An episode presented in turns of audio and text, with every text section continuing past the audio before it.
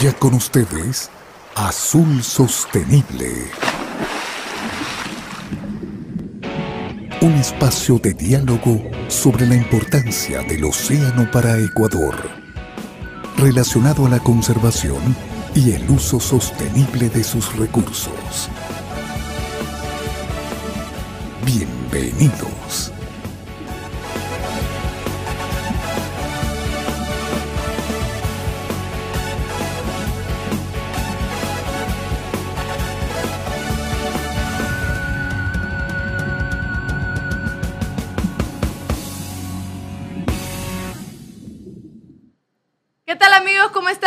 Bienvenidos a Azul Sostenible. Aquí estamos sábado 9 y unos minutitos tarde por esta que está aquí, pero no importa, aquí estamos conectados, estamos viendo un video siempre antes para que usted se adecue a los temas que vamos a tratar en Azul Sostenible. Gracias por acompañarnos. ¿Cómo le va, ingeniero? Todo bien. ¿Esa es nueva? ¿Esa ya la no, había no, visto? ya la había visto. Estos son tiburones tiburones blancos. Ah, blancos, azul. estos son blanquitos.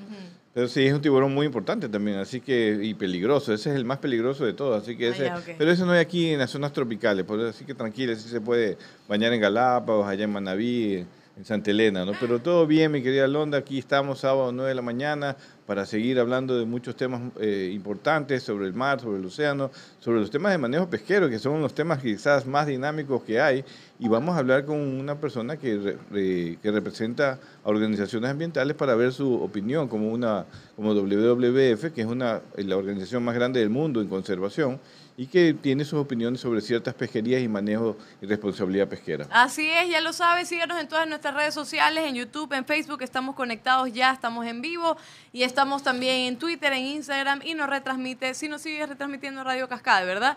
Radio Cascade, Channel Galápagos y Noticias en Desarrollo. Así que muchísimas gracias a todas las radios que se quieran sumar también para eh, retransmitir este programa que brinda muchísimo conocimiento a varios sectores, estudiantes, profesionales, etcétera. Así que vamos con nuestro primer segmento, Noticias desde el mar. Presentamos Noticias desde el mar. A ver cómo se ve el barquito. es que yo estaba tapándolo y el barquito es lindo. Ahí está. Este, ese- vamos con noticias desde el mar. Recuerda que cambiamos un poco el set, estamos adecuándolo todo. A mí me gusta. Ya la directora se deshizo de la ventana. me gusta cómo está, está lindo el set. Tenemos un equipo atrás de maravillosas personas para hacer este programa y que llegue a ustedes. Y vamos con la primera noticia. WWF, organizaciones, economistas y científicos han elaborado un conjunto de pruebas convincentes sobre los impactos negativos de muchas subvenciones a la pesca. Afirman que son perjudiciales para las poblaciones de peces, la salud de los océanos y las comunidades costeras. Con tanto en juego, WWF ofrece a los miembros de la OMC cinco principios para el éxito. El primero es hablar, hablar es barato. Los miembros de la OMC que se han comprometido a poner fin a las perjudiciales subvenciones a la pesca han demostrado que pueden hablar por hablar. Ahora es el momento de hacer realidad lo que dicen. Así es, nivelar el campo de juego. Las subvenciones ilegales fomentan la pesca más allá de los niveles rentables y sostenibles en las aguas costeras y en alta mar. El objetivo de un acuerdo debería construir la resiliencia económica de las comunidades costeras. Tercero, dejar de alimentar la sobrepesca. Las subvenciones al combustible son ampliamente reconocidas como uno de los motores más dañinos de la sobrepesca industrial. Permiten que demasiados barcos viajen demasiado lejos por muy pocos peces. Cuatro, juego limpio. El 90% de los pescadores de todo el mundo proceden de países en desarrollo y trabajan principalmente en el sector de la pesca artesanal. El daño medioambiental causado por la sobrepesca subvencionada es una amenaza existencial para sus medios de vida y su bienestar. Y quinto, se debe llegar a un acuerdo adecuado que cumpla con los Objetivos de Desarrollo Sostenible, los ODS. Todo lo que no sea eso hará que se pierda esta oportunidad de reorientar el curso de las flotas pesqueras mundiales hacia la sostenibilidad, mejorar la salud de los océanos y ayudar a garantizar que nuestros océanos sigan proporcionando a los millones de personas que dependen de ellos ahora y en el futuro. Noticia muy importante porque justamente la OMC está reunido esta semana, hasta, hasta ayer creo yo, decidiendo si se van a eliminar o no los subsidios. Allí hay mucho forcejeo porque en esta organización hay que tomar la decisión en consenso y a veces países como China, algunos países europeos, inclusive Estados Unidos, se oponen todavía a retirar estas subvenciones, estos apoyos del Estado para eh, eh, eh, construir barcos, para subsidiar operaciones, como en el caso de China, hemos dicho que vienen 300 barcos a pescar de este lado del Pacífico, calamares gigantes, y vienen con otros tipos de flotas que son subvencionadas o apoyadas por el, por el gobierno, lo cual países como Ecuador, Perú o Chile no tienen esa oportunidad porque no tenemos este tipo de subvenciones, pero que todo esto provoca sobrepesca, daña al medio ambiente y sobre todo afecta a las comunidades costeras. Me parece muy buena la posición de WWF sobre este tema. Ojalá pues que los gobiernos en la OMC tomen la decisión correcta. Ya lo sabe, también igual tendremos hoy a Pablo Guerrero para hablar también de estos temas y otros. Y la siguiente noticia es Ecuador acelera la vacunación contra la COVID-19 para camaroneros y atuneros. Los productores de camarón ecuatoriano iniciaron esta semana una fase de vacunación masiva para los trabajadores de la industria y sus familiares cercanos. La Asociación Ecuatoriana de Productores de Camarón afirmó que están coordinando la comunicación con las autoridades gubernamentales para brindar la información necesaria al sector y lograr una ejecución ordenada y ágil del proceso de vacunación. De acuerdo con el cronograma del gobierno ecuatoriano, el 12 de julio inició oficialmente la campaña de vacunación para grupos empresariales y sus familiares cercanos. De igual forma, las empresas atuneras ecuatorianas también han recibido algunas dosis compradas por el gobierno y coordinarán su administración con sus trabajadores. Hasta la fecha se han vacunado más de 53 mil trabajadores de plantas procesadoras de atún, según datos de la Asociación de Procesadores de Atún Ecuatoriana, también conocido como CEIPA.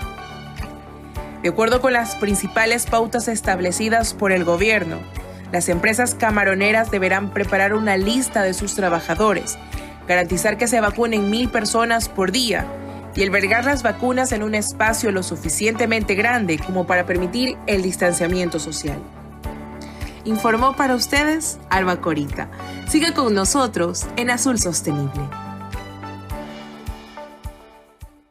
Así es, importante que se haga esto y sobre todo acelerar la vacunación en este sector que nunca ha parado de trabajar. Que no, paró de trabajar y que sin lugar a dudas era un sector que necesitaba ya entrar en, procesos de vacunación para, que, para su personal, para las miles de mujeres que trabajan en las plantas procesadoras de atún, en, las plantas también procesadoras de camarón, eh, también en las flotas eh, pesqueras para que puedan tener mayor tranquilidad y desarrollar su operación de una manera más eficiente, con mayor cuidado de su salud.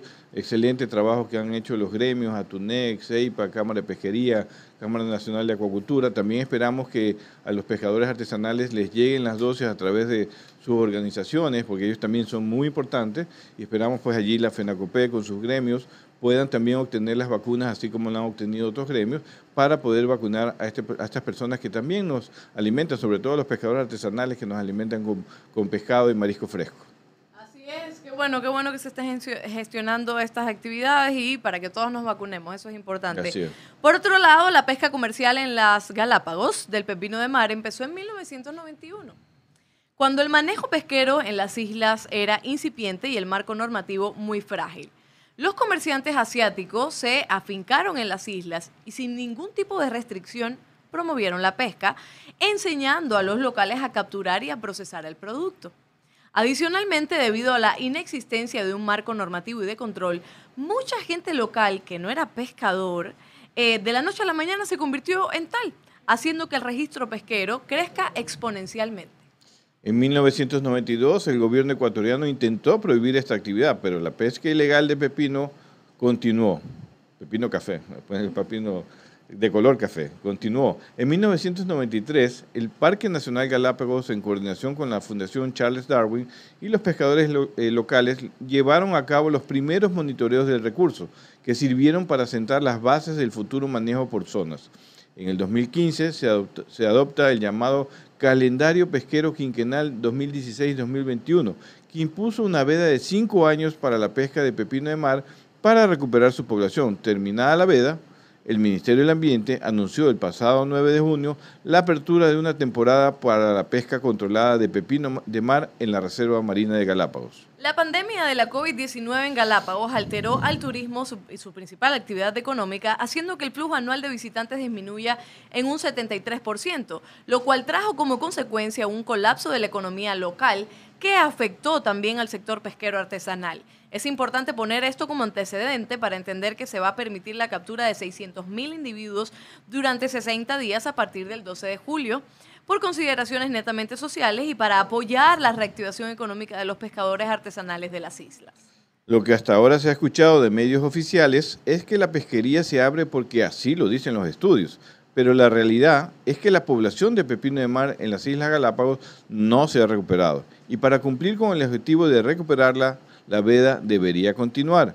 Eso afirman los científicos y el mismo reporte del Parque Nacional Galápagos. El buen manejo de un área marina protegida como la de Galápagos demanda prestarle mucha atención a lo que se dice, a lo que dice la ciencia. Esto es un, artículo justamente de nuestro entrevistado, de que es el representante de WWF Ecuador para las áreas marinas, así que eh, en un son de, de contar la historia de la pesquería de pepino, pero también sus dudas de que se haya recuperado esta población a niveles normales para que se pueda soportar un esfuerzo pesquero. En todo caso, el Parque Nacional y el Ministerio del Ambiente ya lo autorizó y veamos pues que todo funcione bien, bajo orden, bajo manejo eh, adecuado, mediante información científica apropiada para que eh, no se vuelva a sobreexplotar este recurso, que hay que cuidarlo dentro de la Reserva Marina Galápagos. Esta es una de las pesquerías que se debe tener mucho cuidado para no sobreexplotarla nuevamente. Así es, hoy vamos a hablar con Pablo Guerrero, qué gusto tenerlo también en el programa.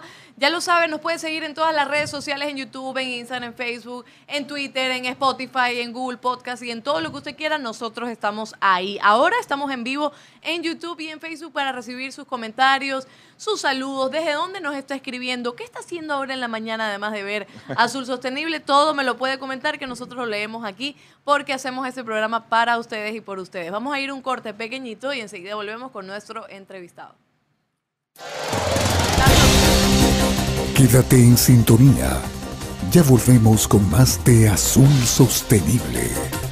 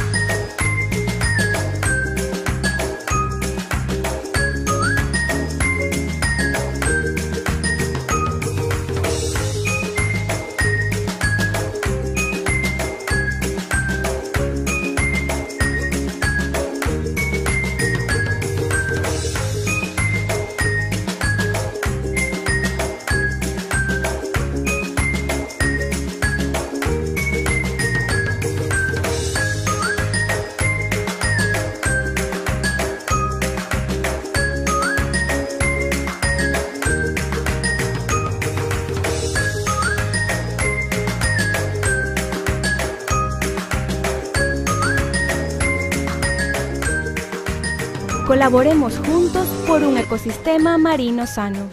Tunacons.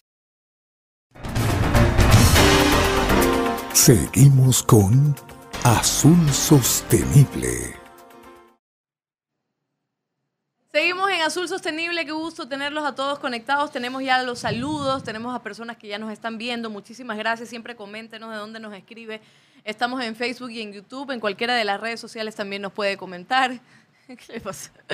Aquí tenemos, por ejemplo, a ver, vamos a leer los primeros saludos que tenemos por acá. Dice, el sector pesquero ese Estamos retransmitiendo en vivo, dice sectorpesquero.es. Muchísimas gracias. muchas gracias. muchísimas gracias a Sector Pesquero S. Gracias por retransmitirnos. Qué lindo que se sumen. Pueden hacerlo. Si quieren, nos lo dicen y nosotros ponemos incluso abajo eh, su logo para saber que nos están retransmitiendo. No tenemos ningún es problema. Medio es un medio de comunicación de, de organizaciones pesqueras artesanales de Manaví. Saludo a Luis Chávez, que es el que dirige ese medio y gracias por retransmitirnos. Perfecto. Tenemos también, dice Yanis Márquez de La Plata, eh, las subvenciones dañinas no deberían financiarse, perdón. Eso vamos a preguntarle ahora a Pablo Guerrero. Em, tenemos a Susalán Buzos de Salango, gracias a Dios por un día más de vida, así es. Saludos de Salango a todo el equipo de Azul Sostenible y a todos los que ven este excelente programa. Gracias a, ustedes también. Eh, Herbert también nos está viendo. Em, tenemos a, dice Yanis Márquez, Ecuador sí hace subvenciones dañinas también. Dice, el financiamiento de combustible a empresas pesqueras es uno de ellos y es por lo que están luchando los atuneros.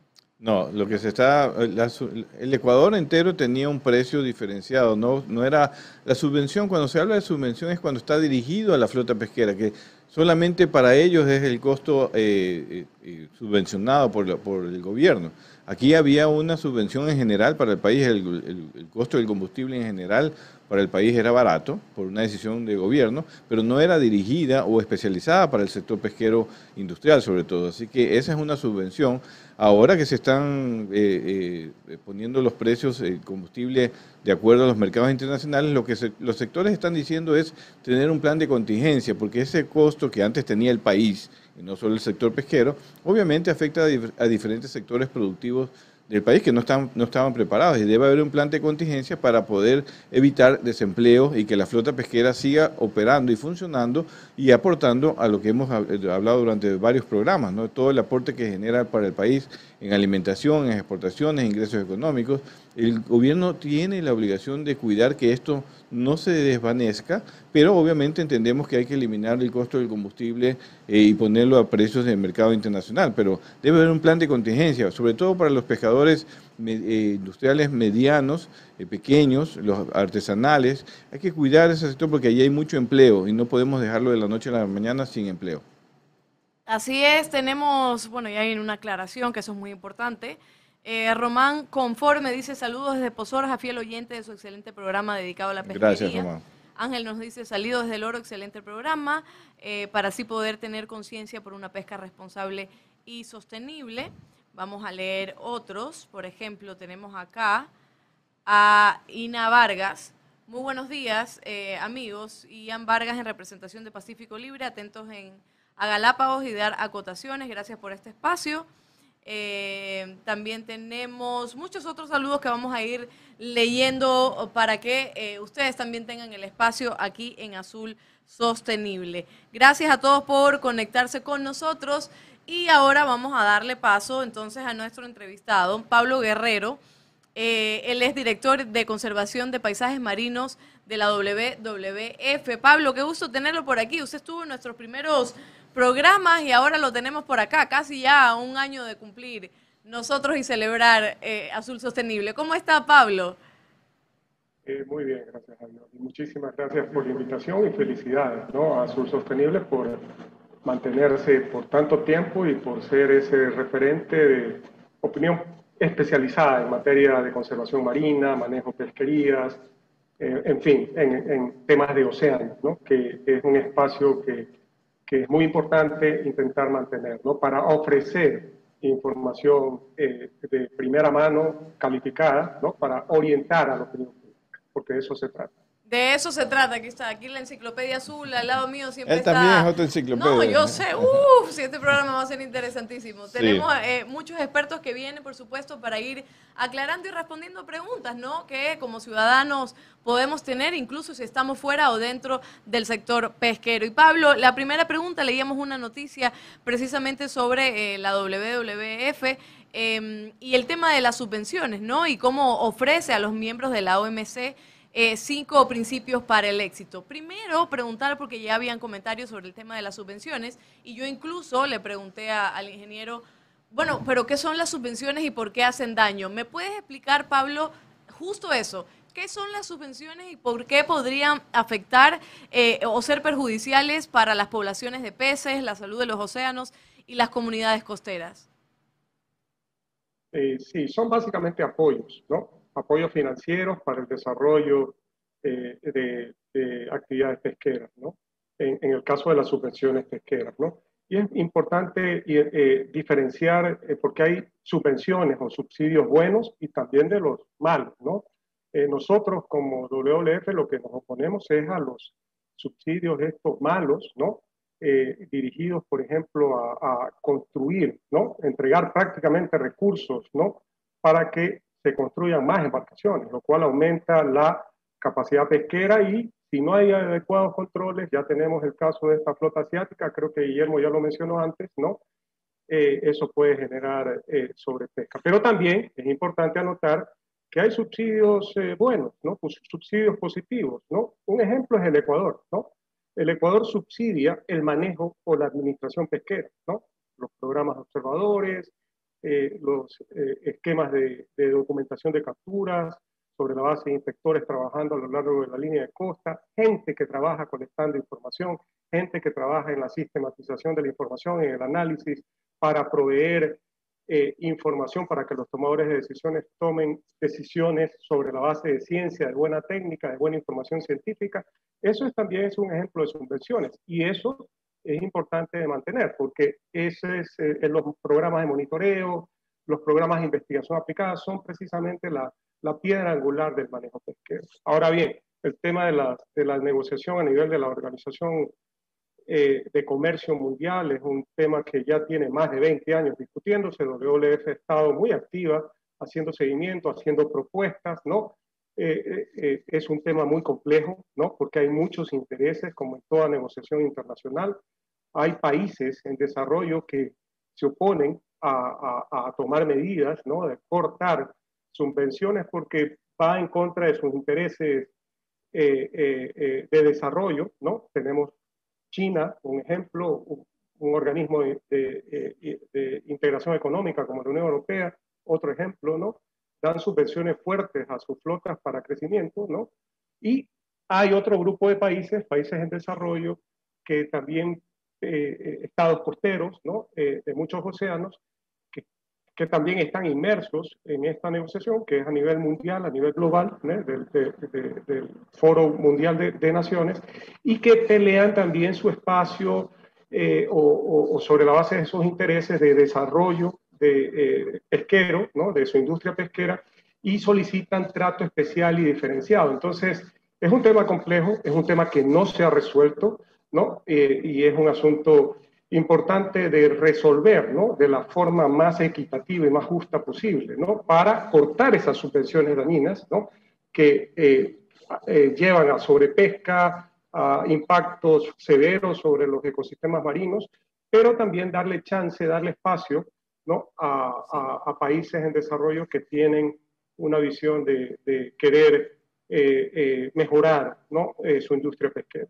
Así es, Pablo. Y una de las recomendaciones que más me gustó, o principios para el éxito que ustedes recomendaron a la OMC, es eso, del juego limpio, ¿no? Y el 90% de los pescadores de todo el mundo proceden de países en desarrollo y trabajan en el sector de la pesca artesanal. Entonces, lo más importante es que los gobiernos y los estados comprendan la necesidad de trabajar limpio y de trabajar de forma sostenible y no generar ningún, ningún evento, ninguna situación, ningún problema para este sector que tanto necesitamos de ello y ellos también necesitan de ayuda del Estado. Y ahora pasando, no de coles a nabo, porque yo creo que de coles a lechuga, porque está por el mismo lado, es cómo se puede crear, eh, Pablo, Estamos hablando ahora, vamos a, Ecuador principalmente y la Reserva Marina de Galápagos, que es un tema que eh, eh, hemos tocado aquí varias veces, que genera controversia, que genera confrontación entre varios grupos.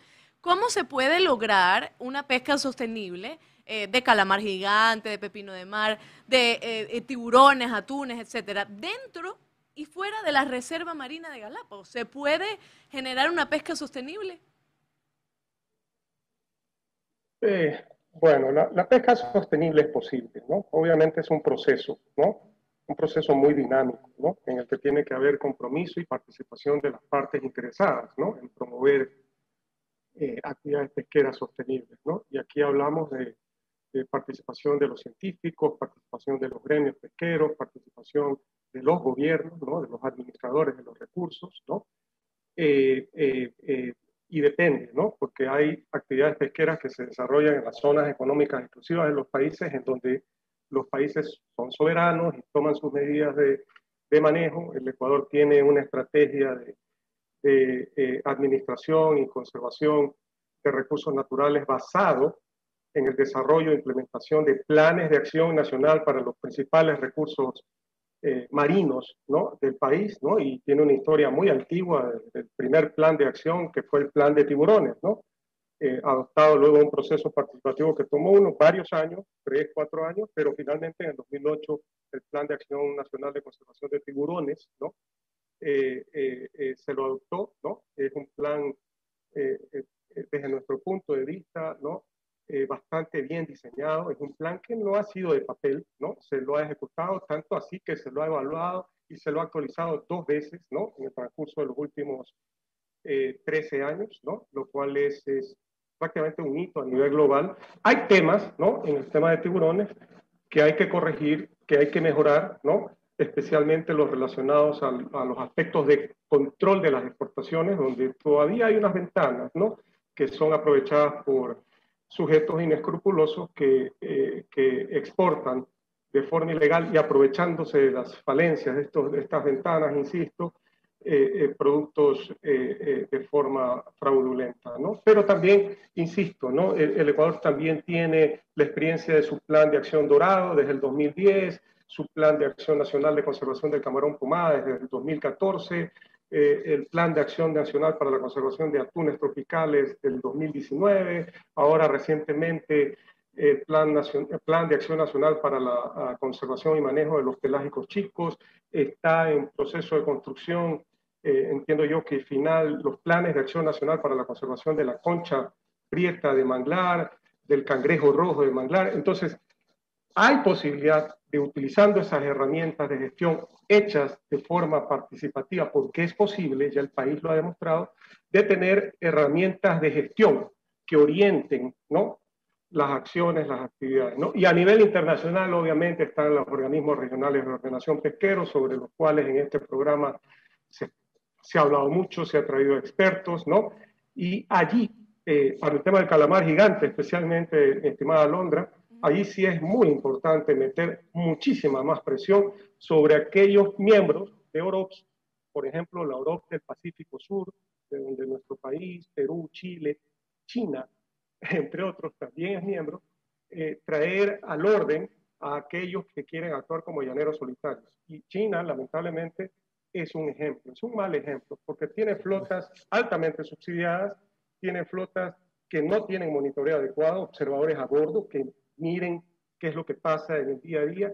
Eh, países que por su sistema de gobierno son bien cerrados, eh, son, eh, son poco transparentes. Imagínese usted que según los reportes de la Europa del Pacífico Sur, China captura, eso es lo que reporta, 300 mil toneladas de calamar gigante en el Pacífico Oriental pero en la práctica eso podría ser mucho más, ¿no? Porque eh, estamos confiando simplemente en lo que ellos te entregan, pero no hay la certeza absoluta de que eso está sucediendo. Entonces, es un proceso dinámico, ¿no? No es una cuestión que ya pesca sostenible la alcanzamos aquí, y eso lo hemos comprobado aquí en el Ecuador con la pesquería del dorado, con la pesquería de atunes tropicales, con el mismo tiburón, ¿no? Que hay que ir de a poco sobre la base de la información que se va generando eh, ir haciendo manejo adaptativo. ¿no? Pablo, qué, qué bueno tenerte porque siempre, primero te entiendo, ¿no? Así como el ingeniero, creo que me hablan en, en, como con peras y manzanas, porque es verdad, o sea, creo que hay que entender, hay personas que no están dentro de, del sector y muchas veces lo que hacen es desinformar de alguna forma, porque al no entenderlo simplemente explican o tratan de eh, eh, oscurecer en vez de aclarar. Y es muy importante entender, por eso mis preguntas pueden ser tal vez un poco más básicas y generales, pero es necesario entenderlo. Y la última que le voy a hacer antes de ir al corte y el ingeniero que ya está, cuando hace así, le pica la mano porque ya tiene muchas preguntas, este es Ustedes son el Fondo Mundial para la Naturaleza y también hay una cooperación o están en constante comunicación con el sector industrial, con el sector pesquero, con el industrial artesanal. Y eso es muy importante. Y la pregunta va, ¿por qué entonces hay sectores conservacionistas que piensan que el demonio, el diablo y lo peor es el sector pesquero, es el sector industrial, porque no tiene sostenibilidad? Y hay una guerra tan fuerte entre estos dos sectores que a la final, digo yo, y mi opinión personal, lo que hace es como tal vez dañar un poco eh, a la producción, a, incluso a la comunicación entre los sectores. ¿Qué pasa ahí, Pablo? Bueno, no te puedo hablar por las otras organizaciones de conservación, ¿no? Cada cual tiene que responder por sus actos, ¿no? Eh, sí te puedo hablar de, de, la organización para la que yo trabajo, ¿no? el Fondo Mundial para la Naturaleza. ¿no? Nuestro enfoque es diferente, nuestro enfoque es de colaboración, nuestro enfoque es de, hacer ciencia, buena ciencia que respalde los procesos de toma de decisión, ¿no? Eh, porque eso es eh, que eh, promueva o respalde procesos, programas de monitoreo pesquero, porque insisto, ¿no? el monitoreo es clave, ¿no? pero también nuestro enfoque es trabajar en alianzas estratégicas, trayendo a otros, entre comillas, sectores antagónicos, ¿no? A la mesa para juntos buscar soluciones pragmáticas a problemas medioambientales que pueden ser complejos, ¿no? Eh, y, por qué traer a la mesa o al sector pesquero? Porque los técnicos pues, podemos haber ido a las universidades, tener títulos de tercero, cuarto, quinto nivel, ser muy expertos, ¿no? En teoría. Pero ¿quiénes son los expertos en la práctica? El sector pesquero. Muchas veces, y esto te lo Guillermo lo sabe, ¿no? Ya tenemos algunos años en este, en este trabajo, eh, pero yo he sido testigo, ¿no? Eh, de primera mano de procesos en los que el sector pesquero ha encontrado soluciones, ¿no? A problemas de impacto al ecosistema marino. Y te, puedo nombrar, mencionar algunos, ¿no? El más notorio, el problema del atún delfín, la década de los 70, los inicios de los 80, ¿no? fue el sector pesquero, ¿no? En los 70, a finales de los 70, en, la actividad pesquera con red de cerco atunera, se capturaban y se mataban lamentablemente, ¿no? Porque no había mucho conocimiento de cómo hacer adecuadamente la operación. 250 300 mil delfines de diferentes especies en el Pacífico Oriental, que es el único océano del mundo en donde se da esa simbiosis, esta relación entre delfines y atunes aleta amarilla, ¿no? Y eso era un problema, ¿no? Entonces, ¿qué empezó a hacer la Europa? Para eso sirven las OROPS, ¿no? La Comisión Interamericana del Atún Tropical empezó a embarcar a biólogos a bordo de, la, de los atuneros para empezar a monitorear el problema, ¿no?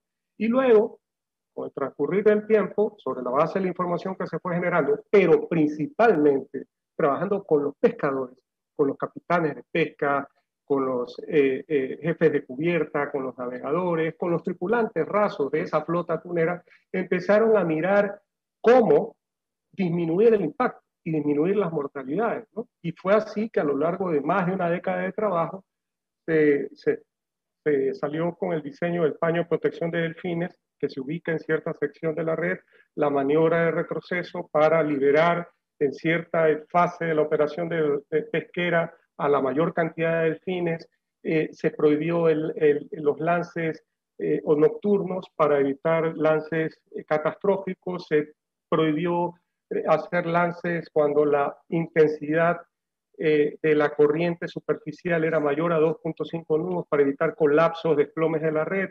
en fin, todo ese marco de manejo que no se hizo de la noche a la mañana, ¿no? Sino que fue un proceso de aprendizaje entre técnicos, científicos y pescadores, y con los pescadores proveyendo las soluciones, porque ellos están 24/7, casi todo el año, todo el tiempo pescando.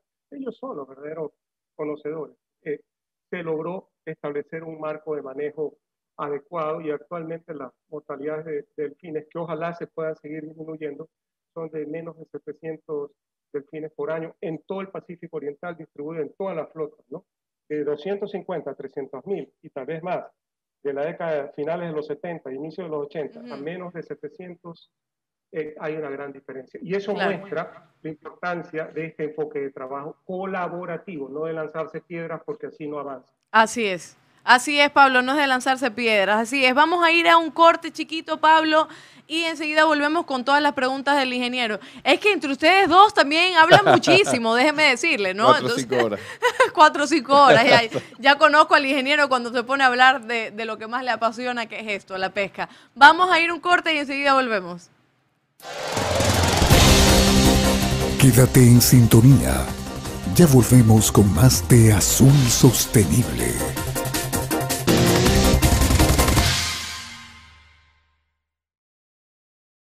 Atún Manabí presenta el Atún Challenge. Hicimos un experimento con invitados muy especiales. Una prueba a ciegas para saber cuál les gusta más, el atún con calidad de exportación o el mejor atún de Manabí. No creo que sea aquí. me encanta. Este me resulta un sabor muy delicado. Bueno, va a probar el otro. Es un poco más consistente, un poquito más oleoso. Mm, está bueno. Muy rico. No sé, como que sabe mejor. Yo me quedaría con este. Me voy por este. Me quedo con este. Es que el atún Manabí tiene la misma calidad que el atún de exportación. El atún que sabe mejor. Haz tú también el Atún Challenge. Compáralo con tu atún preferido y dinos cuál te sabe mejor. Atún Manabí. Lo mejor de Manabí para el Ecuador.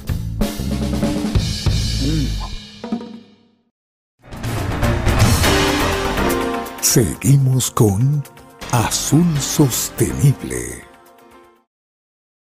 Seguimos en Azul Sostenible, tenemos algunos saludos rapiditos. Fernanda Romero nos saluda desde Machalilla, Puerto Pesquero eh, nos saluda también eh, Marcelo Morán, que ya está conectado. Asociación ACPARAP, saludo ingeniero Guillermo. Eh, Marcelo nos dice, fan destacado, ya ha sido. Saludos. ¿Sabes qué? Está picadísimo porque a mi hermana le salió un en Facebook como fan destacado y él reclamó que por qué a él no le ha salido eso en Facebook. Eh, sí, ¿Es yo. barcelonista? Ay, es claro, o sea, por favor. Y, y, María Belén es. es ah, qué lindo, qué lindo. Sí, ve, Marcelo, sí ve, que la culpa es suya, no de nosotros. Vamos a leer otros. Eh, también dice Román. Conforme, saludos de Pozorja, fiel oyente de su excelente programa dedicado a la pesquería. Ángel dice saludos desde el oro, excelente programa para así poder tener conciencia. Esto lo leímos y vamos a leer otros más adelante, pero es que quiero que ya, ya es momento de que el ingeniero pregunte. Así que seguimos con Pablo Guerrero, que está con nosotros. Y muchas gracias, Alondra. Gracias, Pablo, también por estar aquí en este espacio, un sábado 9 de la mañana. Eh, hay que destacar que WWF pues, es un socio cooperante eh, en todos los planes que tú has nombrado, todos los planes. Ustedes han sido parte fundamental de estas iniciativas de planes de acción de manejo para buena parte ya de las pesquerías ecuatorianas, artesanales o industriales. Y esa filosofía y esa visión pues se, ha visto durante muchos años, hoy en día mucho más eh, tangibles, están implementándose alrededor de seis, ocho planes, todavía hay mucho que hacer, pero esa filosofía de trabajar en conjunto con el sector, con la autoridad pesquera, que ustedes lo hacen en otros ámbitos también, no solo de la pesca, es una filosofía de WWF de trabajar de la mano con los sectores productivos para el manejo responsable de los, recursos naturales, es, ha sido fundamental para lograr justamente ese, ese objetivo, la sostenibilidad, ¿no? construir un esquema de sostenibilidad para los recursos naturales y que está siendo exitoso y reconocido en el mundo. Eso, eso es importante y, WWF a nivel mundial ha logrado este, este hito en todas las pesquerías, no solo aquí en Ecuador. Así que es muy importante eh, destacar este trabajo de ustedes y esta cooperación y esto, y esto de, este tiempo que ustedes se dan para hablar con el sector y construir estos sistemas de, manejo responsable. Leí muy atentamente el, artículo que tú escribiste sobre la pesquería de pepino de mar y allí ustedes ven con preocupación justamente la sostenibilidad de esta apertura a la pesquería de pepino de mar. Eh, eh, conoces muy bien el manejo de esa pesquería, tú estuviste allá un, buen, un buen tiempo de tu vida profesional en el Parque Nacional y ven con dudas de que esta pesquería pueda tener éxito o no llevar a la sobrepesca. Ojalá que sí, pero ustedes tienen dudas sobre la pesquería de pepino de mar en Galápagos que recién se acaba de, abrir, recién el 12 de julio, y que en dos meses pues deberían tener un límite de captura de máximo 600 mil pepinos de mar. ¿Mantienen esa duda o cuáles son las recomendaciones para el gobierno, sobre todo para el Ministerio del Ambiente y el Parque Nacional Galápagos, que eh, autorizó esta apertura a pesar de las dudas de que, de, que hay sobre la recuperación de esta población de, pepinos de mar en las Islas Galápagos? Sí, Guillermo, las dudas se mantienen, eso es evidente, ¿no? Y eso lo plasmamos en un artículo de opinión, ¿no? Que fue publicado hace algunas semanas, ¿no? Y son eh, eh, simple y llanamente porque los científicos dicen lo contrario, ¿no? Eh, estas pesquerías de pepino de mar en todo el mundo son las típicas de boom and bust, ¿no? o sea, explotación acelerada, rápida, pero debido a la biología del animal, ¿no? Eh, eh, puedes eh, colapsarlo, ¿no? Sobrepescarlo rápidamente, ¿no? hay papers, ¿no? de científicos de la Fundación Charles Darwin, ¿no? que hablan de que el recurso no se ha recuperado, ¿no? De que el recurso todavía debería continuar cerrado a la pesca, ¿no? es decir, que la veda ¿no? establecida hace cinco años debería continuar para darle la posibilidad de que el recurso se recupere de aquí a 10 eh, años, ¿no? O sea, eh, porque la recuperación, si bien es cierto, ha habido, ha sido lenta, pero eh, ellos mismos recomiendan extender la veda para que se refleje una mejor recuperación, ¿no? por la cantidad de individuos que puedas encontrar en los, en los programas de monitoreo. La pesca ya se abrió, ¿no? Eh, eh, es evidente que hay una consideración eh, económica alrededor, social, económica, ¿no? Por parte del gobierno, eso también lo, lo, lo, indicamos en el artículo, ¿no? Ahora lo que esperamos, ¿no? Es que, número uno, hay un control estricto sobre la, sobre la actividad pesquera. Eh, es decir, que las medidas de manejo, la talla mínima, que es un tema complejo, especialmente con el pepino, y tú lo sabes, Guillermo, ¿no? Trabajaste en un programa de observadores también allá en Galápagos hace muchos años. Eh, eh, es complejo en, medir la talla mínima en un pepino fresco. En un ya seco salado, un procesado, la, coste, la cuestión es diferente, pero un pepino fresco, una vez que lo sacas del agua, mm, es medio complicado, ¿no? entonces, que se cumplan las medidas, que se proteja ese canal Bolívar, ¿no? que es un sitio de semillero importante. Ahora que se ha abierto la pesca, otra, otra cuestión que le hacemos un llamado al, al gobierno nacional, haga una evaluación del calendario pesquero quinquenal, ¿no? que estuvo vigente hasta junio del 21, del 2016 al 2021, estuvo vigente un calendario pesquero quinquenal bastante bien elaborado, en el que Conservación Internacional, WLF, apoyaron en su diseño, ¿no?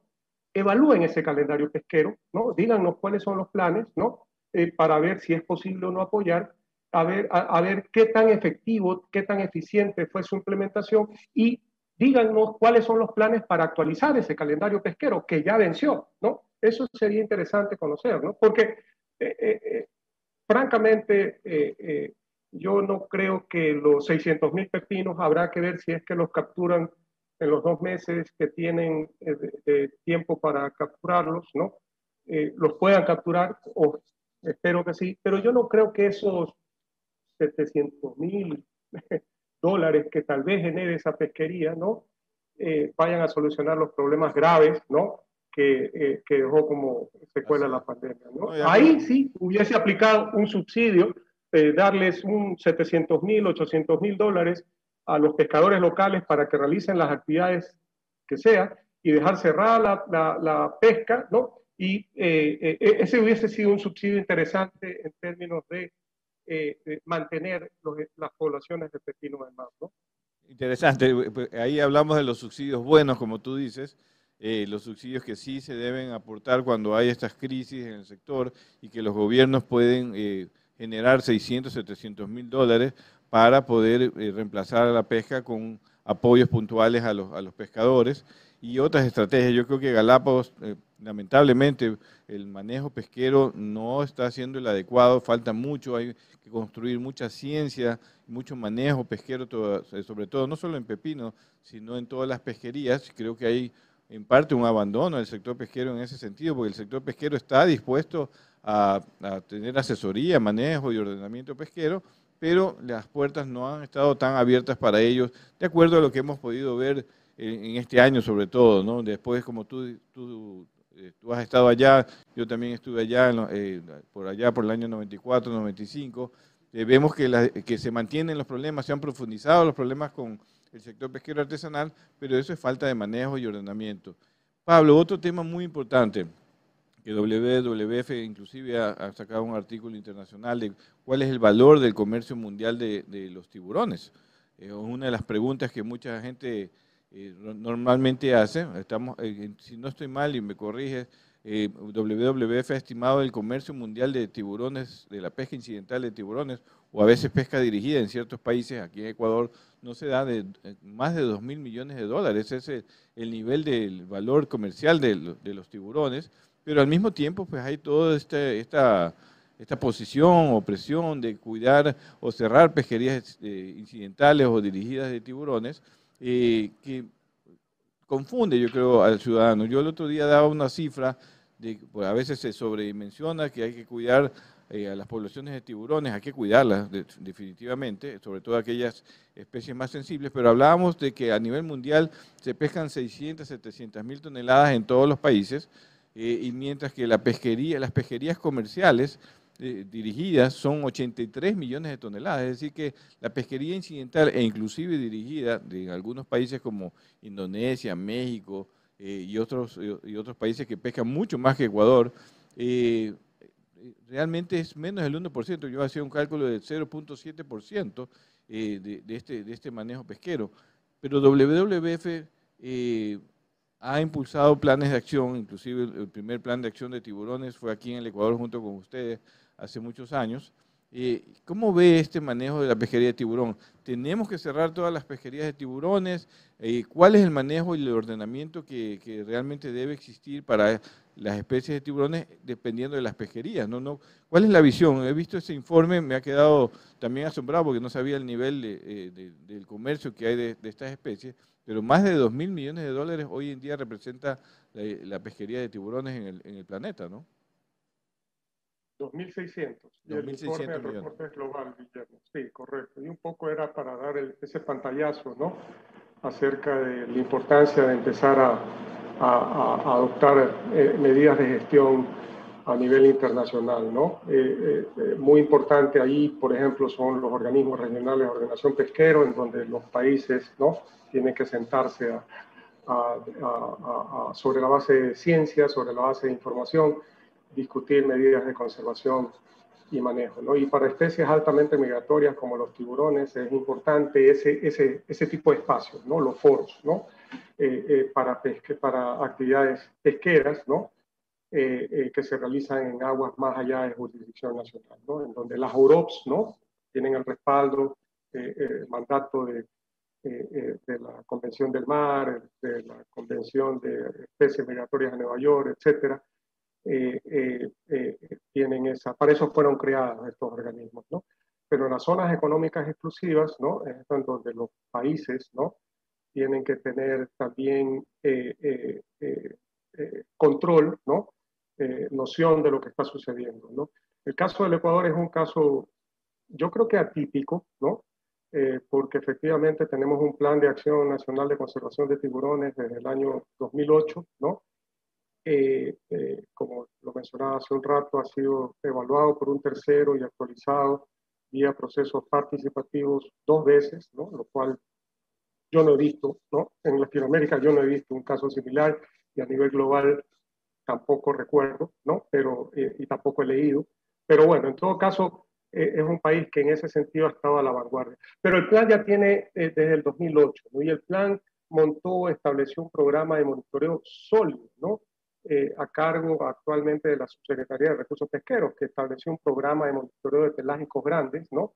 Que durante mucho tiempo, y yo le doy ahí, eh, creo que fue un puntazo que, muy bien pensado por las autoridades pesqueras de, de 2008, 2009, 2010, por allí, eh, que ese programa de monitoreo de pelágicos grandes, ¿no? Sea financiado por una tasa, ¿no? Eh, eh, que se cobraba por cada eh, kilo ¿no? de aleta de tiburón exportada. Y esa, ese dinero se reinvertía en los programas de monitoreo, los inspectores en puerto colectando la data, estableciendo el sistema de, trazabilidad basado en certificados de monitoreo, guías de movilización. Eso, ese, esa acción y los programas observadores, por supuesto, ¿no? especialmente en la flota palangrera oceánica. ¿no? E, ese, ese, eso de allí estuvo muy bien, ¿no? Porque esos programas de monitoreo, insisto, el monitoreo es clave para entender, un viejo maestro mío decía, si no lo mides, Pablo, no, ¿cómo lo vas a poder manejar? Tienes que medir para poder manejar, administrar y mucho más recursos naturales. Entonces el monitoreo es clave, ¿no? Ese monitoreo es lo que ha permitido al país, ¿no? Conocer un poquito la composición por especie de las capturas, sabemos, ¿no? Cuáles son, ¿no? A lo largo de todo el año pesquero, ¿no? Eh, de las diversas flotas. Sabemos que tiburones rabones, tiburones azules, tiburones mico, sedosos, eh, tiburones tinto y tiburones martillo, ¿no? Eh, son las especies eh, de interés comercial y las que más se desembarcan. Pero eso es posible conocerlo con datos, con cifras, precisamente por el programa de monitoreo del Plan de Acción Nacional de Conservación de Tiburones. Y eso ha permitido que a lo largo del tiempo el país tome medidas para proteger las mantarrayas, luego para proteger a los tiburones martillo, y, aparte de las que se establecieron desde el, desde el inicio del marco de manejo del Plan de Acción de Tiburones. ¿no? Pero eso de allí ¿no? A estas alturas del partido, luego de 13 años, ¿no? De haber ejecutado el plan, es importante revisar, ¿no? Porque esas 6.000 toneladas, más o menos, que anualmente eh, captura o reporta Ecuador ante la FAO de capturas de tiburones de todas las especies, y es importante no meter a todas las especies, porque hay unas que tienen mayor o menor grado de vulnerabilidad ¿no? de conservación y por tanto mayor o menor interés. ¿no? no es lo mismo hablar de un tiburón azul, una biología, eh, un potencial biótico mucho, eh, muy diferente que el de un tiburón eh, martillo. ¿no? Entonces los estados de conservación son, son distintos. ¿no? Pero luego de 13 años ¿no? de haber ejecutado el plan y conocer perfectamente la operación de las flotas, y hay una flota en particular que pesca mucho eh, tiburón en general, hablo de la flota palangrera oceánica, es importante, sobre la base de la data que sí la tiene Ecuador, empezar a discutir eh, eh, posibles medidas de manejo, medidas de conservación adicionales, ¿no? tal y como otras que ya se han adoptado a lo largo de 13 años, pero basadas en la información generada por el Plan de Acción Nacional de Conservación de Tiburones. ¿no? Hay que empezar a mirar en la temporada del dorado, por ejemplo, ¿no? que va de noviembre a marzo ¿no? y que se pesca con palangre fino, eh, superficial, anzuelos más chicos, mucho más anzuelos ¿no? por parte de esta flota, eh, la pesca es muy limpia. ¿no? Tenemos la data, ¿no? 98% de las capturas son dorados y apenas 2% de capturas es bycatch, pero bycatch de diversas especies de pelágicos grandes, tortugas y otros, otros animales. Pero en la temporada de atún y picudo, que va de abril, mayo a octubre, ¿no? Y que es la misma flota, que cambia el arte de pesca, es el mismo, bueno, es el mismo palangre, pero con anzuelos más grandes, más profundos, ¿no? Menos anzuelos, porque eh, son especies, eh, objetivo atunes patudo, atunes aleta amarilla grandes, diferentes especies de picudo, son animales grandes. Entonces allí, en esa temporada, que es la temporada que coincide con la entrada de Humboldt, la corriente de Humboldt, aguas frías, hay más incidencia de captura de tiburones. Un 30% de las capturas totales son tiburones. Entonces allí hay que empezar a mirar la data y las autoridades, los científicos, los pescadores, empezar a pensar en posibles medidas de conservación adicionales para proteger a los tiburones, ¿no? Así es, nos queda clarísimo, Pablo, con toda esta explicación. Hay algunos saludos y me gustaría que te quedaras igual porque algunos también lo mencionan en comentarios, ¿no? Porque ha, ha generado muchísimos comentarios esta entrevista.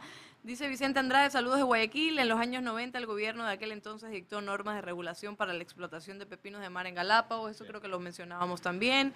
Eh, nos dicen por acá, eh, Giglia dice buenos días. Giorgio de la Torre, un cordial saludo, excelente tema. Fenacopec, dice eh, Gabriela, el subsidio debe ser considerado para el sector más vulnerable, como lo indica eh, OMC, y potenciabilizar el control para evitar la pesca ilegal.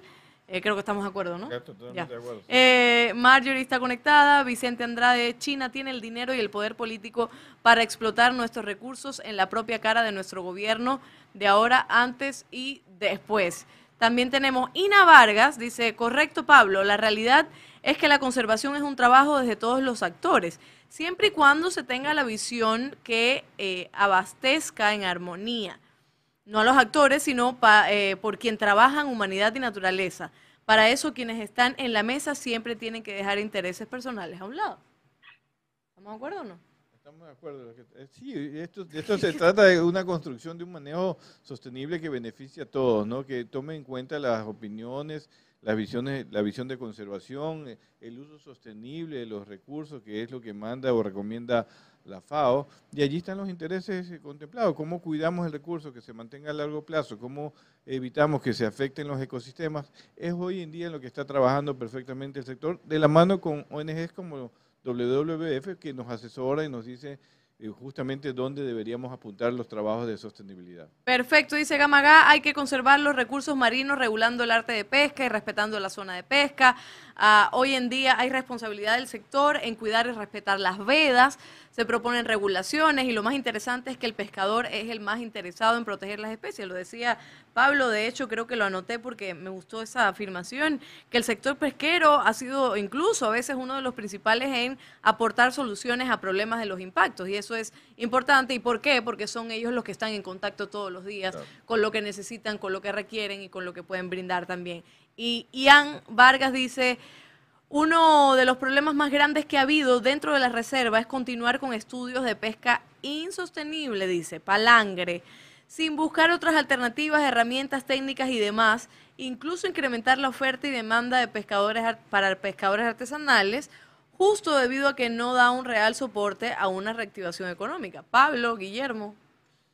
Sea, yo- eh, El tema de la, de la pesca, de las pescas insostenibles, los proyectos pilotos que se dan allá en Galápagos, son parte de, de información científica, justamente para comprobar cualquier arte de pesca si se puede usar o no. Si el palangre no se puede usar dentro de la reserva por el impacto que genera al ecosistema, porque tenemos que cuidar que es un ecosistema muy importante, muy especial, pues eh, eh, tendrá que decir eso los informes los científicos en su momento. Hay mucha gente que duda re- realmente que se pueda usar el palangre en esas áreas, pero para eso se hace primero la investigación, la data, lo que dice Pablo, de recoger información para en base a esa información tomar decisiones apropiadas eh, a tiempo y que puedan respaldar un manejo sostenible de la pesquería. No sé si Pablo tiene una opinión adicional.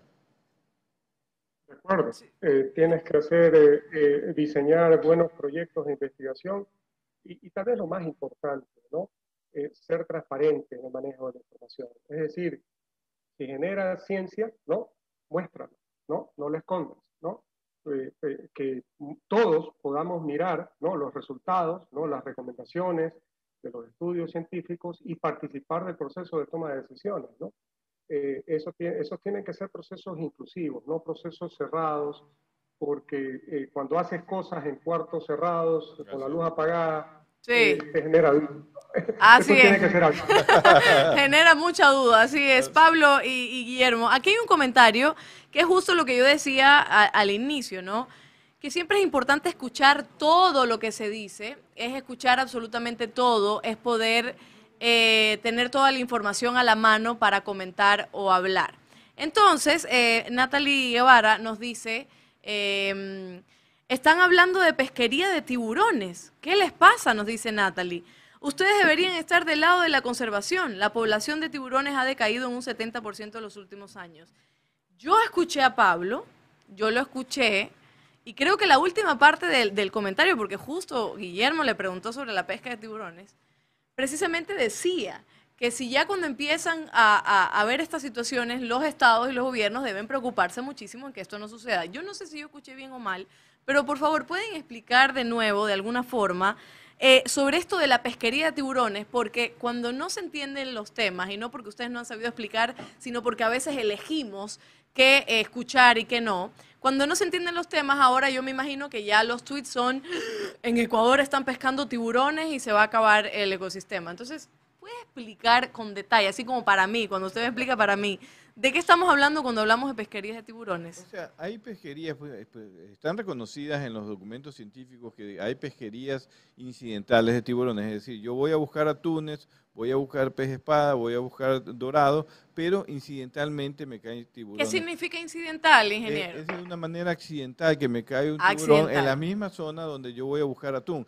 Es preferible buscar un atún o pescar un atún y por eso los pescadores van a buscar atunes, eh, pez espada y dorado, porque son mucho más valiosos que un tiburón. El pescador lo sabe, pero tampoco puede evitar esa incidencia que, se debe, estar, que debe ser informada justamente para un manejo pesquero, para ver si esas incidencias están provocando también un problema en esas poblaciones de tiburones. Otra pregunta. y eso ocurre en todo el mundo, no solo en Ecuador. En el Atlántico se está discutiendo hoy en día el manejo sostenible de la pesca de, tiburón eh, azul eh, y de tiburón sedoso a nivel en los gobiernos, porque allí hay una pesquería dirigida en el Océano Atlántico, aquí no hay pesca dirigida. Eso justo le iba a preguntar, en Ecuador, ¿los pescadores salen y dicen, hoy vamos a pescar tiburones o eso no hay? No, primero que está prohibido legalmente. No está, eh, las regulaciones dicen que está prohibida la pesca dirigida de tiburones, está prohibido inclusive usar ciertos artefactos en el arte de pesca para para pescar directamente tiburón. Si hay algún grupo que de, embarcaciones que pesca tiburón con mayor abundancia que los atunes, a veces es porque hay mayor abundancia de, tiburones. Y es ahí donde dice Pablo que hay que corregir, tomar decisiones de manejo para que esa incidencia, que puede ser a veces un poco elevada, sea reducida y sea controlada. Eso tiene que hacer la autoridad. Para eso sirve la información, la información de las áreas de pesca, de, lo que de los tiburones que se están pescando, pero aquí en primer lugar está prohibido la pesca dirigida de tiburón. Pero en México, Indonesia, en España, allá sí está autorizada la pesca. En Estados Unidos está, está autorizada la pesca dirigida. En Estados Unidos se pescan más de 30 mil toneladas de tiburones al año. Aquí se pescan 6 mil, 7 mil toneladas al año. Eh, es un, es un tema eh, que ocurre en todo el mundo y que obviamente hay que controlar y ordenar para que no se afecte esas poblaciones. Me, quedó claro y espero que a la usuaria también le haya quedado claro, porque no. Bueno, dice Ricardo Restrepo, dice, y esta pregunta voy, se la voy a hacer a Pablo. Dice, no veo que estén sustentando nada en data, dice, que no estamos sustentando nada en data, sino en especulación a favor de la pesca de tiburón, dice Ricardo. Brinden un solo dato, dice Ricardo. Todos los datos dicen que las poblaciones de tiburón están reduciéndose drásticamente. Y nos van, dale, a ver, Nature y FAO. Yo quiero preguntarle, Pablo, efectivamente, yo he escuchado esto de la población de tiburón que están reduciéndose. ¿Me puede explicar si tiene también data? Porque, ojo, estamos hablando con Pablo Guerrero, director de conservación de paisajes marinos de la WWF. Eh, Pablo, ¿me puede explicar si es que esto está pasando también, que se está reduciendo la población de tiburón drásticamente? Y si nosotros, eh, el sector pesquero, también tiene que ver eh, en esta situación y sobre todo en Ecuador, para poder entender estos comentarios y, poder aclarar un poco la situación. Bueno, eso sí es un hecho. ¿no? O sea, hay publicaciones científicas recientes que hablan de que el esfuerzo pesquero que sea incrementado eh, eh, mucho en los últimos, eh, últimos 20 años, 25 años, ¿no? Han generado en, sobrepesca de determinadas especies, ¿no? Entonces, eso, por eso es importante, ¿no? Que estas decisiones, ¿no? vayan a nivel de los organismos regionales de ordenación pesquero, en donde se toman decisiones de carácter vinculante que afectan, ¿no? A flotas de, eh, industriales de los países. ¿no? Entonces, eso es, eso es sumamente importante que a nivel de la OROP, ¿no? en este caso la Comisión Interamericana del Atún Tropical, se empiecen a, ajustar medidas de manejo ¿no? para estandarizar procedimientos, ¿no? porque vuelvo al caso del Ecuador. El Ecuador tiene su herramienta de gestión, que es su plan de acción tiburón, tiene un, montado un programa de monitoreo, tiene, eh, tiene establecido un marco de manejo. Para el ordenamiento de las de las de, las capturas incidentales de tiburón. Pero ese plan, como les estaba comentando hace un rato, ya tiene 13 años, ¿no? A estas alturas del partido, ¿no? Es importante que ese es sincerar la posición, porque es evidente que hay una temporada ¿no? del año en las que las capturas eh, son demasiado elevadas, ¿no? Eh, hay, y, aquí no hay que meter a todos los tiburones en un solo saco, hay que hacer diferenciación. Estaba tratando de explicar que una cosa es hablar del tiburón azul y otra cosa es hablar del tiburón. ¿no?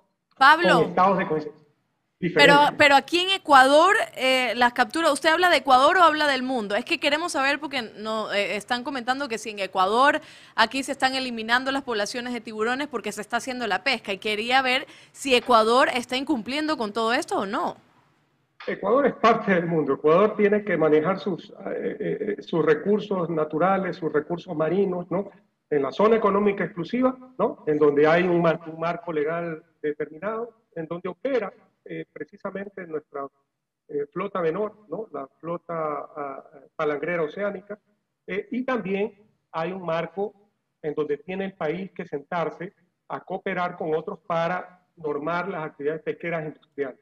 Claro. Pero aquí lo importante es mencionar que las actividades pesqueras industriales están bastante bien reguladas, ¿no? es bastante bien controladas, principalmente las cerqueras, ¿no? en donde la CIA tiene datos las capturas de toda la flota cerquera a lo largo de todos los años, y invito a que revisen el website de la Comisión Interamericana del Atún Tropical, son de 500, 600 toneladas de todos los elasmobranquios por año, ¿no? En los últimos 15, 20 años. Y ahí están los datos. Más o menos esos son los datos. Pero hay flotas, otras flotas que operan por fuera del mandato o del paraguas de la Comisión del Atún, en este caso las flotas artesanales, ¿no? Eh, que, eh, en donde tiene que haber un marco de gestión, en este caso es el impuesto por el plan de acción tiburón, que en el caso específico del Ecuador, ¿no? Hay que ajustarlo aún más desde nuestro punto de vista, porque hay una temporada al, del año en lo que las capturas ya eh, reflejan ser demasiado elevadas y hay que simplemente sincerar el, tema, ¿no? Así es. Y empezar a ordenar eso como ya se lo he hecho en el pasado, basados en el plan de acción tiburón, de forma más sistemática. ¿no? Y quiero mencionar lo siguiente. E-, Ecuador es un caso excepcional. Ustedes vayan a Centroamérica o aquí mismo en Sudamérica a ver si existe o si existen planes de acción, son de papel, pero en la práctica no se ejecutan. ¿no? Tanto es así que el Ecuador, ah, que es un, un país miembro de la Comisión del Atún, colabora con datos, ¿no? Eh, eh, con los científicos de la comisión que tienen sus programas de monitoreo en la flota cerquera y en ciertos puertos eh, de, la región para que se puedan realizar evaluaciones de stocks de diversas pelágicos grandes. ¿no? Eso no ocurre en Centroamérica, no ocurre ni siquiera en el mismo México, ni se diga en Colombia, Perú, Chile. ¿no? Y esa es la ventaja de tener un plan, insisto, que no es de papel, pero que es perfectible y hay que perfeccionarlo. Porque nada está escrito en piedra. Así es, Pablo, qué bueno tener una mirada también, porque eh, para que sepan que el, programa trae a, todos los que se involucran en este proceso de lograr la sostenibilidad en el mar y, y, es bueno saber que sí, que hay flotas controladas, pero que se necesita mucho más control, que se necesita perfeccionar y eso es muy importante, pero para no, para no desinformar, para saber que también se están haciendo gestiones y que Ecuador ha sido un país que ha avanzado muchísimo en la sostenibilidad. Eh, gracias, Pablo, por estar en nuestro programa. gracias, Pablo. Por darnos tu tiempo, siempre bienvenido, ya lo sabes. Muchas Seguiremos conversando cinco horas más. en otra ocasión. Bueno, cuídense mucho y felicidades nuevamente. Sigan adelante. Un abrazo. Gracias, Pablo, Gracias. Él es director de conservación de paisajes marinos de la WWF, el Fondo Mundial para la Naturaleza. Y bueno, ha sido un tema bastante importante tocar hoy. Sí, no, lo que siempre decimos es que hay que hablar con la realidad. Hay capturas de tiburones, hay que cuidarlos, hay que ordenar esa captura incidental. Hay países que discuten en, el otro, otros océanos pesca dirigida, que no tiene el Ecuador que representan estas pesquerías de tiburones en el mundo, menos del 1%. Se pescan 83 millones de toneladas de atunes, de jureles, de pesca blanca, de demersales, de pargo, etcétera, y solamente 700 miles de tiburones, que hay que cuidar. Nadie dice que no, pero no sobredimensionemos el asunto Y no digamos que Ecuador no tiene un cuidado sobre, sobre la- las poblaciones de tiburones. Y que también hay que corregir algunos aspectos, como dijo Pablo, y que, hay que mejorar los controles para que no salgan la- la- las 26 toneladas de aletas que se descubrieron el año pasado. Perfecto, ninguna actividad productiva no, no, no tiene problemas de ilegalidad. Hay que controlar, por eso existe controles y deben ser fortalecidos por la autoridad pesquera. Eso es importante. Recuerde que todos sus comentarios en nuestro programa son leídos. Ya ven que no es que solo leemos los panas, sino aquellos que también están en, alguna oposición a las ideas que aquí se están dando. Muchísimas gracias. Lo importante es informarse para después no generar la desinformación que tanto nos hace daño. Vamos a ir a un corte chiquitito y enseguida volvemos con eh, las encuestas en Twitter y una sugerencia que le voy a hacer al ingeniero porque hay muchas personas que están hablando sobre el tema de Pepino de Mar y están preocupadas para ver si, si podemos... Nosotros no hemos traído al, al ministro todavía, ¿no? Al ministro del Ambiente no. Ya, Lo hemos invitado, pero todavía no nos ha aceptado la invitación. tal vez a- o al de producción. También lo hemos invitado, pero no hemos tenido Julio, Julio. José, ¿no? Julio Eh, José Prado. Julio José Prado. Perfecto. Para, sí, lo hemos invitado, pero para hablar también de este tema de lo del Sería- pepino de mar. es también- importante escuchar las dos opiniones, el ministro del Ambiente, el ministro de la Producción y Pesca, para poder comentar justamente todo esto que opina el público sobre un tema especializado. Y esta es la, la intención del programa, que se discuta a fondo un tema especializado, que es el tema del manejo de los recursos marinos. Ya lo sabe, vamos a este corte ya volvemos con las encuestas. Quédate en sintonía. Ya volvemos con más de Azul Sostenible. Imagine a healthy ocean, your ocean, its abundance and vitality restored. Every corner around the world vibrant, abundant, and productive. It is possible, but we are standing in our own way. Government subsidies are keeping fishing boats fishing, even when there are too few fish left for fishing to be profitable. But all is not lost. Your governments have been tasked with negotiating new global rules on fisheries subsidies. A global deal is the next vital step in the restoration of our oceans to their former abundance and diversity. We must seize this opportunity and act now to ensure a healthier future for each and every one of us forever.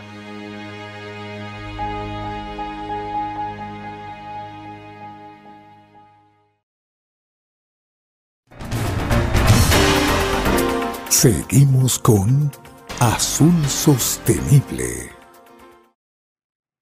Así es, seguimos en Azul Sostenible. Eh, vamos ahora a las encuestas, el segmento más aclamado.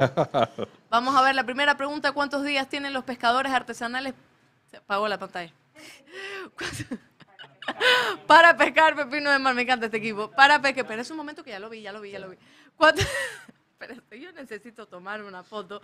Porque yo, síganos en nuestras redes sociales para que vean cómo está el equipo trabajando detrás de las cámaras, porque tenemos un nuevo estudio. Entonces, para que usted vea todo el trabajo que realiza este maravilloso equipo. Pero bueno, síganos en redes sociales, en Azul Sostenible, en Instagram, sobre todo, que ahí vamos a publicar las fotos, en Twitter. Estamos en para TikTok. que también estamos en TikTok. Vamos a la pregunta, muchísimas gracias al monitor.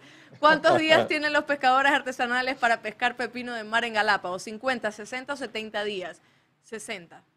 Sí, exactamente, 60 días es lo que ha establecido el Ministerio del Ambiente, lo acabamos de comentar, así que buena memoria, mi querida Alonso. No, por supuesto. Estaba ahí, usted estaba ahí. Ah, sí. Vamos a la siguiente pregunta. Ay, no vi nada. ¿En qué organización internacional se está... No veo. Se está analizando... Ahí está, gracias Isaac. Se está analizando la eliminación de los subsidios a la pesca. Naciones Unidas, Organización Mundial del Comercio, Organización de las Naciones Unidas para la Alimentación y la Agricultura. ¿En qué organización internacional se está analizando la eliminación de los subsidios de pesca? Naciones Unidas, la OMC. Así es, la OMC, la Organización Pero no me lo Mundial tú, yo lo sabía, del ya, Comercio, sí, ya. ah, sí, porque acá estaba Aquí tengo mi ayuda, pero estoy orgullosa. Es, Las- paz y amor nomás, es paz y amor. sí. Pero sí, es la OMC, es- y justo esta semana esperemos que haya salido buenos resultados de este tema. Es que si no lo sabía, después de leer esto y la pregunta con Pablo Guerrero, ya mejor sáqueme del programa, pues. Vamos a la tercera pregunta. ¿La pesquería de calamar gigante solo se realiza dentro de la zona económica exclusiva de los países del Pacífico Sur? Sí, no, no sé. No. Sí, no, no. No, claro que no. No, no. hay pesca dentro de la zona económica exclusiva de las 200 millas, sobre todo en el mar peruano y en el mar eh, chileno. Aquí entra muy poco, pero también hay fuera de la zona económica exclusiva, que es donde están pescando sobre todo la flota eh, de bandera china. Así es, y la última pregunta para que no se canse el monitor. ¿Por qué no hay otra? Yo estaba emocionada, todas las dije bien. A ver. Ah, ya mira, hay un panda de la WWF. Ahí nos está subiendo Carlos, Carlos Julio CC. Carlos Julio nos está viendo, eh, está viendo el programa y ahí subió en Instagram. Usted puede subir sus historias si nos está viendo donde sea que nos esté viendo, si está comiendo un boloncito, si está comiendo un encebollado de atún de aleta amarilla, un pescado, frito. Yo quiero contarles algo. Cada vez que nosotros como equipo vamos a comer a algún lado, no importa si es en lugar italiano, no importa si es mexicano, el señor de acá siempre pide pescado. Siempre pide pescado. Creo que nunca lo he visto comer carne. Solo me acordé porque sí, en la mañanita uno se puede comer un, atuncito. Un pescadito. Yo como atún con mayonesa en la mañana, pero bueno. ¿En serio? Sí, claro, pues ahí uno ahí alimentando el estómago. Así que ya saben, nos puede escribir en Instagram, nos puede escribir en todas las redes sociales. Ya está bien, monitor, gracias. Eh, eh, en Twitter estamos, estamos en Spotify, en Google Podcast, siempre los programas se suben ahí. En, me faltó algo, Facebook y YouTube, que estamos por supuesto en vivo y que nos retransmite Radio Cascade, Noticias en Desarrollo, de Desarrollo y Channel Galápagos. Eh, así que ya lo sabe, usted no puede retransmitir, nos avisa y estamos listos. No se pierdan los programas, sobre todo eh, la próxima ensalada de atún que va a preparar sí, Próxima. próxima, próxima. No, de verdad, de verdad. De verdad, de verdad. Ya, ya toca. ya toca. Bueno, no se pierdan nuestro próximo programa el día miércoles a las una de la tarde. Vamos a seguir hablando de varios temas más eh, relacionados al océano, al azul sostenible. Gracias por estar aquí. Nos vemos el miércoles. Nos vemos el miércoles aquí. Ahora sí, con este estudio maravilloso, bello, precioso que ha hecho el equipo. Y nada, azul sostenible a la una de la tarde. Así que seguimos nosotros dándole guerra a esto. Así es. Vamos a seguir dando guerra. Un abrazo a todos. Gracias por habernos acompañado en este programa. Esperamos que te haya gustado. Encuéntranos en Facebook, Instagram o Twitter y cuéntanos qué te pareció. Hasta la próxima.